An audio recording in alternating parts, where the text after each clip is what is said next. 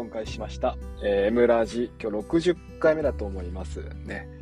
えーおはようございます。今日はですね、えー iPad を、まあ、家族で共有するにはね、どういった手順があるんかななんて話をね、してみようと思います。えーこれをまあ話そうと思ったきっかけ、経緯というのは、まあ、先ほどですね、えー6時20分ぐらいにね、質問がありまして、えーと、DM がありました。で、この方も後でね、返信しようと思ってはいるんですけども、えーまあ、子供とね、お子さんがいらっしゃって、お子さんにね、iPad を使ってもらってると。iPad と Apple Pencil でね、お絵描きをしてるって書いてあったかな。で、えー家ではそんな風に使うんだけども、おおそらく仕事とかでも使いたいと考えてるんじゃないでしょうかね。えー自分用のアカウントと、子供用のアカウントとね、iPad1 台で切り替えができますか？なんていうね、そんな質問をもらいました。なので今日はそれちょっとね、今から話をして、ちょっとね、すみません、話をしながらですね、自分で整理をしていって、で、えーこの録音をですね、送りつけようと思います。送りつけよう。送りつけようって乱暴ですね。えー送ってみて、まあ、もし聞こえなければね、後で文章に起こしてメッセージでね、えー返信しようと思います。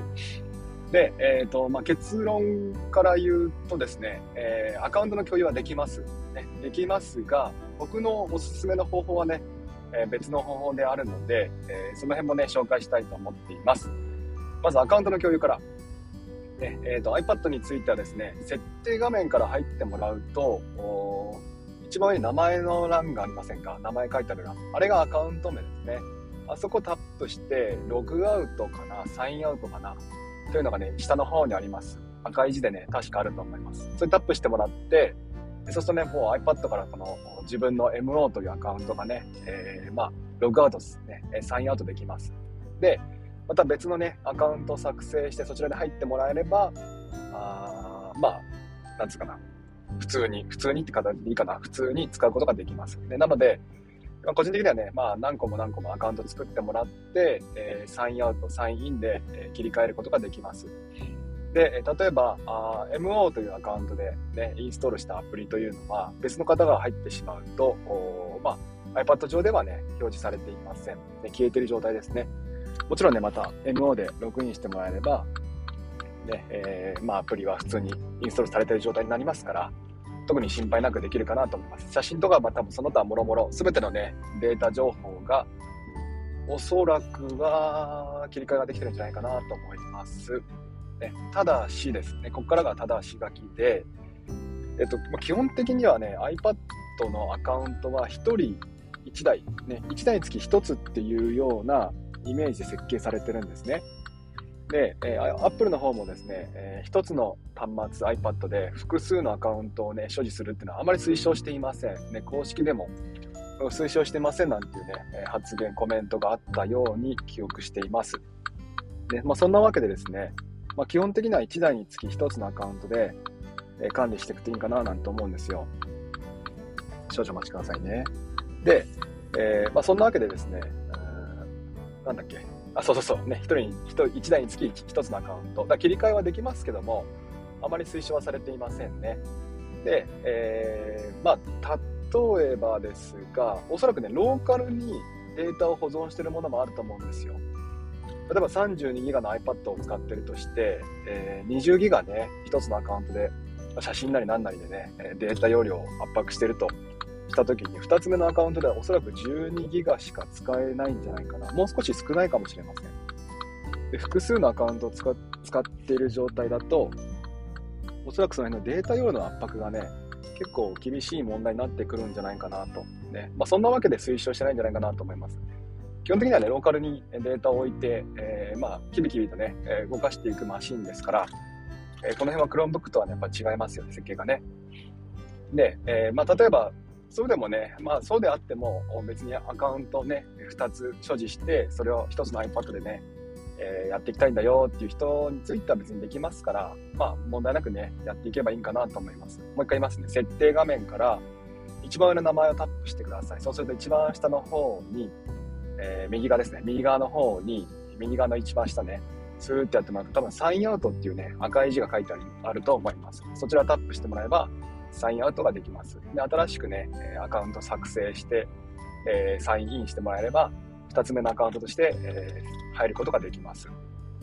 当然もう一回同じ設定、設定から、えー、自分の名前、え、サインアウトしてもらって、元のサインでね、え、ログインしてもらえれば、先ほどのサインインが使える状態、アカウントが使える状態になりますので、まあ安心して使ってみてください。でそれとですね、ちょっと待ってくださいね。はいはいはい。それと、例えばその A というアカウントと B というアカウント2つをね、え使っていきたいと。で、えしかもその A というアカウントで買ったね、えアプリを、ま、B というアカウントでも使うようにしたい、使えるようにしたいっていう場合ですね。その場合はですね、ファミリー共有っていうのがあるので、こちらをおすすめしますね。何かっていうと、まあ、これは、要はもともとはね、iPad が2台、3台家族にあって、で、その家族間でね、購入したアプリを、ね、共有したいっていう時に使うような設定なんですけども、これがおそらく、おそらくですよ、ごめんなさい、これおそらくですけども、1つの iPad で2つのアカウントを所持して、この2つで、えー、アプリの購入の共有ができると思います。これをまあ、ファミリー共有っていうんでね、えー、ググってもらえると出てくると思うんで、iPad ファミリー共有ですね。そちらを使ってみてください。もし分からなければまたね、質問してくれればお答えできると思います。まあ、こんな感じで、まずはですね、えー、1つの iPad で2つのアカウントを共有する方法がありますので、こちら紹介しました。で、何度も言うようにですね、Apple 側はこの、これは推奨はしていません。ねえー、まあ、そんなもんで、おそらく学校で配られた端末についてもね、え個人アカウント、あるいは学校で指定されたアカウントですか、え1年1組の1番、1年1組の2番、ね、そんな風にして1、2、3、4という風にね、機械的に割り振ったアカウントをおそらく使ってるんじゃないかなと思います。え iPad を、まあ、複数のアカウントでね、えー、表まあ、やることはそんなに想定はされてないですよ、きっとね。写真とかローカルに保存されちゃうんでね、iPad 自体に保存されちゃいますから、データの共有もできませんしね、そんなにね、えー、メリットある運用ではないんですよね。で、何でしたっけ？あ、そうそうそうそうそうそう。ね、え、家族間で共有する場合、えっ、とね、僕のおすすめは、1つのアカウント、やっぱご自身のアカウントでお子さんに貸すのが、まあ、いいんじゃないかなと思います。ね、えー、まあ、設定とかね、えー、まあ、運用の仕方がちょっとね、ごちゃごちゃしてるので、先ほどね、アカウント2つの運用でも全く問題ないと思いますけども、まあ、推奨されて、推奨されていないというね、ことに、まあ、懸念を示すのであれば、えー、1つのアカウントで、えー、家族で、まあ、共有していくという方がいいと思います。で、その際にですね、例えばですが、まあ、あの子供にね、まず見せたくないアプリがある。まあ、あの、なんていう、例えば YouTube とかね、あまりえー、小学生の子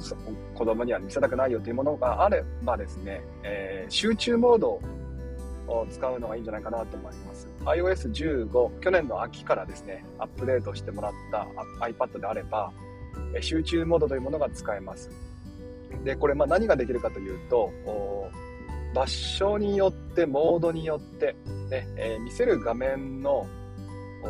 様子を変えることができるんですね。例えば iPad でこうね、ホーム画面、ね、最初のまま、待ち受け画面っていうかな、トップ画面から右にシュッシュッシュ、左にシュッシュッってすると、まあ、2画面、3画面現れますよね。一番右まで行くと、今度はこのアプリ一覧が見れますよね。で、えー、その一つ一つ、一枚一枚を、まあ、画面として、えー、考えてもらったときに、えー、このモード、ね、仕事の時にはこの画面しか見せないよとか、あるいはプライベートモード、ね、家ではこの画面しか映せなく映せないように設定するよってことができるんですよね。でこれを使って例えばお子さんに貸してあげてもいいかもしれません。でプライベートモードっていうのを設定してあげて、えー、まあ、子供用のアプリを表示する画面を1枚作りますよね。でその画面だけをね、表示させるように設定してあげて、はいどうぞっていうふうに渡してあげると。そのこともね、えー、まあ、方法としてはありなんじゃないかなと思います。ただし、この場合はですね、えー、iPad 自身はご自身のアカウントですから、例えば仕事上のアプリとか、それこそ YouTube とかはね、えっ、ー、とね、難しいことすると、スポットライト検索とかではね、引っかかっちゃうんですよ。あの、検索できちゃいます。だから、あの、渡しといて、まあ、バッチリってわけじゃないんですよね。えー、結局、インストールしてあるアプリは全部開ける状態になってますから、まあ、どうにかこうにかね、試行錯誤すると開けちゃう状態になっちゃいます。まあ、そんなわけで、まあ、これはなんですか、子供騙しですね、言っちゃえばね、えー、画面、この画面しか見せないよっていうふうにする場、するような運用としてね、えー、考えてみてください。一度設定すれば、こちらについてはね、アカウントに切り替えりません、必要ありませんから、えー、右上のね、えー、とこからひょいっと出してもらって、ね、えー、集中モードポンと押してもらえれば、ね、えー、2回のタップで設定ができますので、まあ、あの、楽に設定できる、切り替えができる反面、まあ、万全なね、セキュリティがあるわけじゃないですよってことは承知しておいてください。おそらく、まあ、どうでしょうね。小学校上がるぐらいまでのお子さんかな、にであれば、使ってもいいのかな、そんな設定をね、やってもやってみてもいいかなと思います。多分、中学年から高学年になってしまうと、おそらくもうね、あのバレちゃいます、いろいろと。ね、かいくぐる方法がね、見つけられちゃいますから。まあ、あくまで子供騙しのね、運用だと思ってください、この場合はね。で、えもうちょっと厳しいね、えー、もの、設定があります。これはですね、ちょっとね、設定の仕方は今思い出せないのは、アクセシビリティかな。アクセシビリティか何かで、えっ、ー、とね、ホームボタンを3回押す、あるいは、iPad ならいいか、iPad ならホームボタンを3回押すと、え画面ロックがかかるんですよ。で、画面ロック何かっていう、どういう画面ロックかっていうと、おなんて言えばいいんでしょうね。えー、この画面のこの部分しかタッチ操作ができませんよっていうふうに設定できるんです。だあの、使い方次第では、例えば、えー、例えばですよ、GoodNotes 開いてもらって、で、ホームボタン3回押すんです。ねそうすると、この GoodNotes しかあ使えない状態になります。アプリの切り替えができないっていうね、そんな状態にすることができます。これなんだっけなアクセシビリティ3回画面ロックとかで調べてもらうと出てくるんじゃないかなと思います。ごめんなさい、ここちょっとうる覚えで、うる覚えです。でこどんな時に使えるかというと、もちろんね、お子さんで、えー、グッドノーツ使う時にね、グッドノーツだけをね、えー、使わせたい時なんかは、ボタン3回、ホームボタン3回パパッと押したら、その設定ができますから、ね、貸してあげるとか、あるいはね、僕の場合、子供をですね、生徒に対して、え使わせる場合、まあ、別にね、あの見られて困るようなアプリ入れてないんですけども、それでもね、一応あの3回本ボタンタップして、えー、録画面にしてあげて、で、えー、その GoodNotes のそのページしかね、そのページだかないや、GoodNotes かな ?GoodNotes のアプリしかね、使えない状態にして渡してあげると、まあ安心してね、変なボタン押さなくても、なんか本ボタン戻っちゃった、本もホーム画面に戻っちゃったとかね、そういったことなく、トラブルなくね、運用できるかななんて思って、そんなことをしていたこともありました。自分の用、自分用のね、iPad をね、子供に貸すときですよね。まあ、それ、なんだけな、ちょっと赤信号、いやいや、ちょっと無理だな、運転中はな。すいません。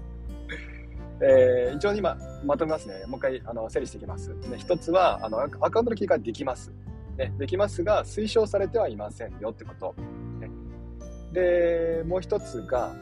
えっ、とね、集中モードを使って、えこの画面しか見せないよってことができます。ホーム画面ですね。ただこの場合は、アプリの切り替えできちゃいますから、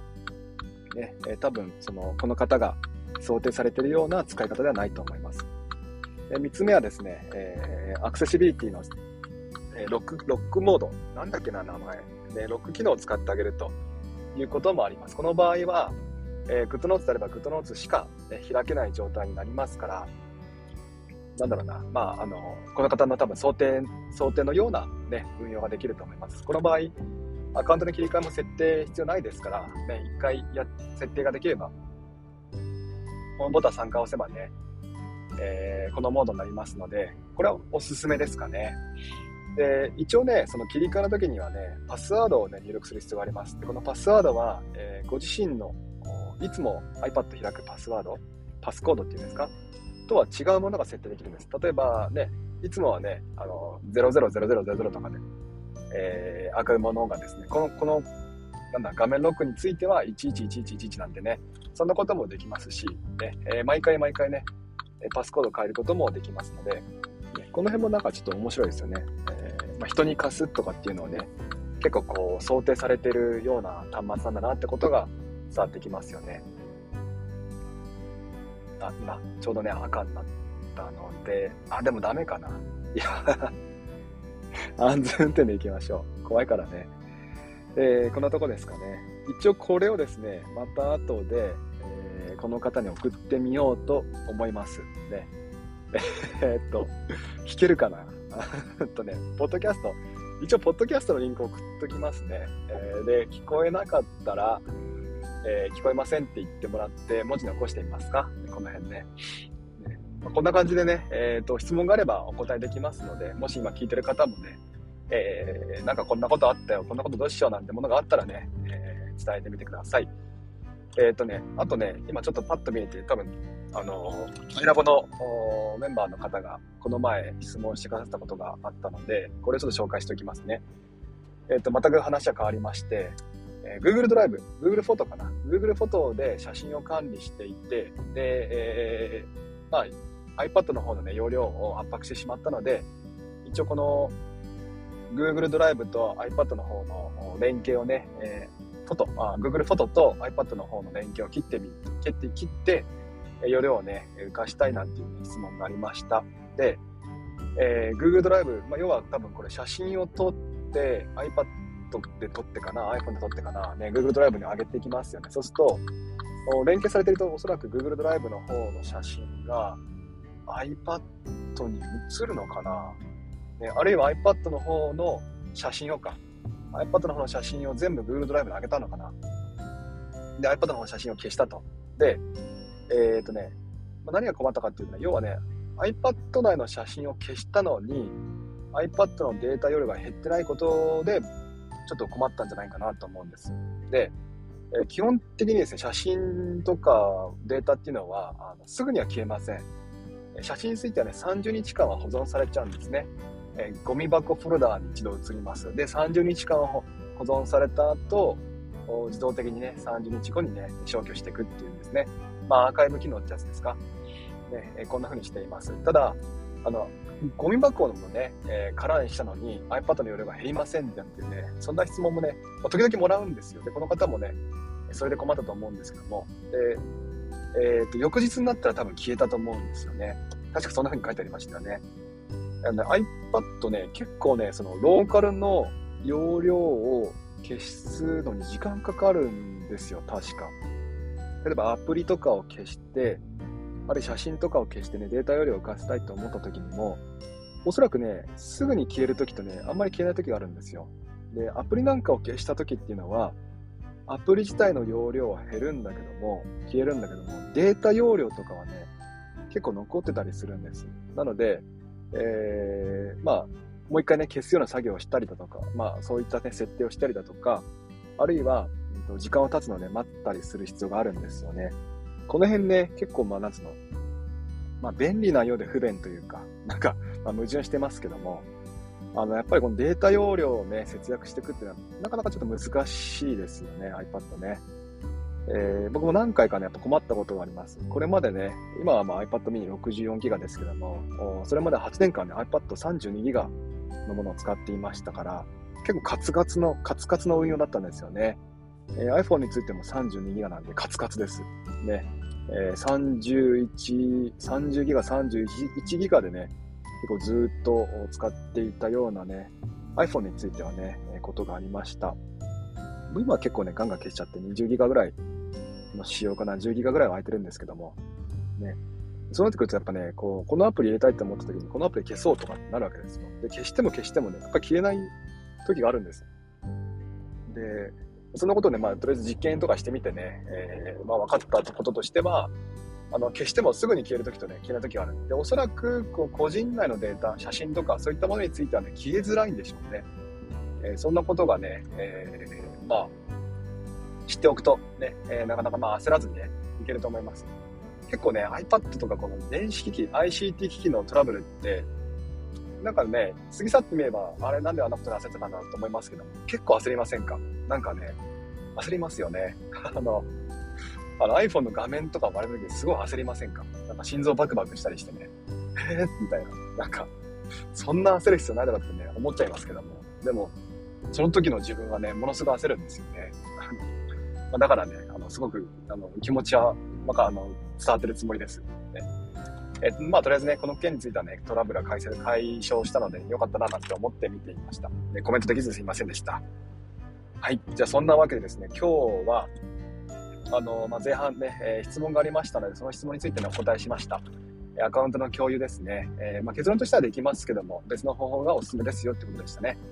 えー、もしこのラジオを聞いて、えー、明日も聞こうなんて思ったね、えー、変、あの、今日は変な内容話してないな。大丈夫ですね。えー、方があれば、えー、聞いてくれて嬉しいですね。えー、一応ね、タグも用意してあります。タグ、M ラジ、ね、M ひらがな、ラジカタカナで、えー、検索して、つぶやいてもらうと、お僕はね、エゴサ、エゴサーチしてますので、あの、見つけてニヤニヤとして返信すると思います。よろしくお願いします。だんだん雲行きがしくなってきましたね。で、あとですね、えー、一応まあ、こんな風にしてね、え質問にお答えできることもできますので、えー、まあ、気軽にね、DM ください。ね、えこんな風に悩んでますよなんてことがあればね、えーお話してもらえばいいなと思います。ね、嬉しいなと思います。そのためにアカウント作った、作ってますからね。はい。じゃあ月曜日ね、えー、一応ですね、今出勤中です。ね、えー、っ と、今日倒してね、あと4日、長いですね。頑張りましょう。ね。聞いてくれてありがとうございました。ね、えー、多分そろそろ皆さんね、仕事に対して憂鬱になってきたと思うんだけども、一人じゃありませんから、ここにもう一人いますから、ね、共に頑張っていきましょう。じゃ聞いてくれてありがとうございました。また明日、もしよければよろしくお願いします。じゃあ行ってきます。いってらっしゃい。